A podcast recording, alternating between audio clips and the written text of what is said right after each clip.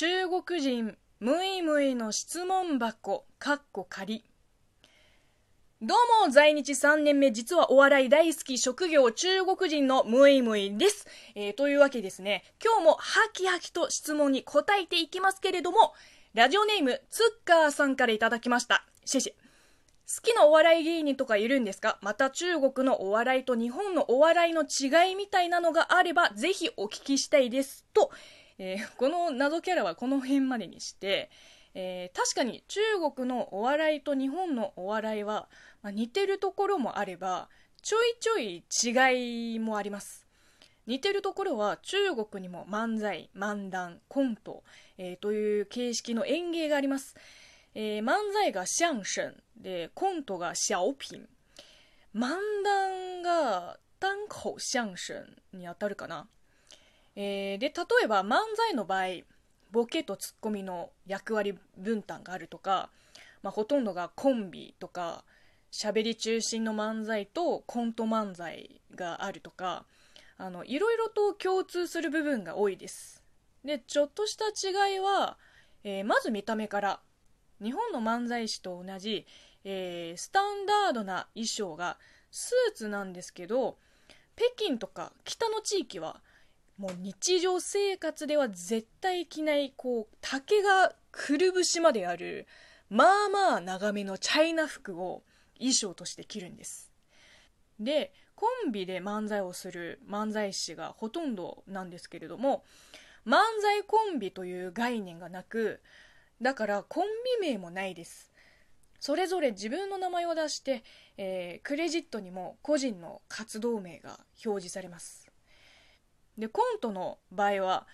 昔はトリオとか、こう固定メンバーでやることが多かったけど、最近って言ってもあんまり最近見てないんですけど、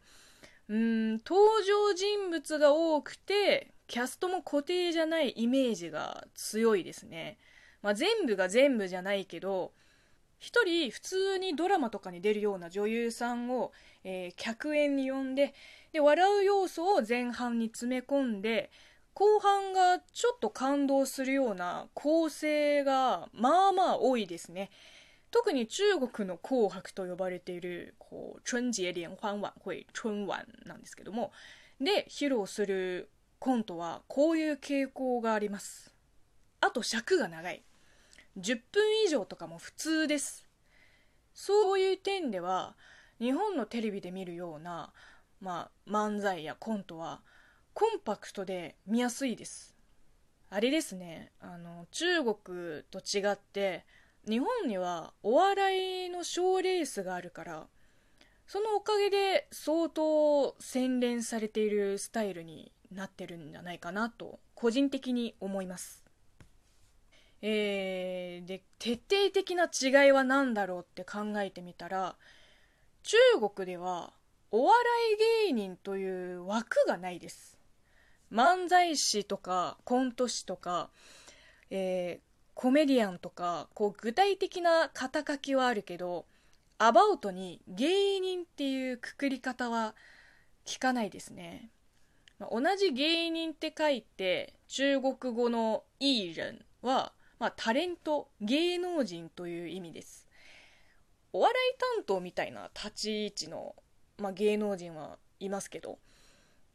あとは、一発ギャグもないですね。だからなのか、日本の一発ギャグはあんまり刺さらないですね。うん。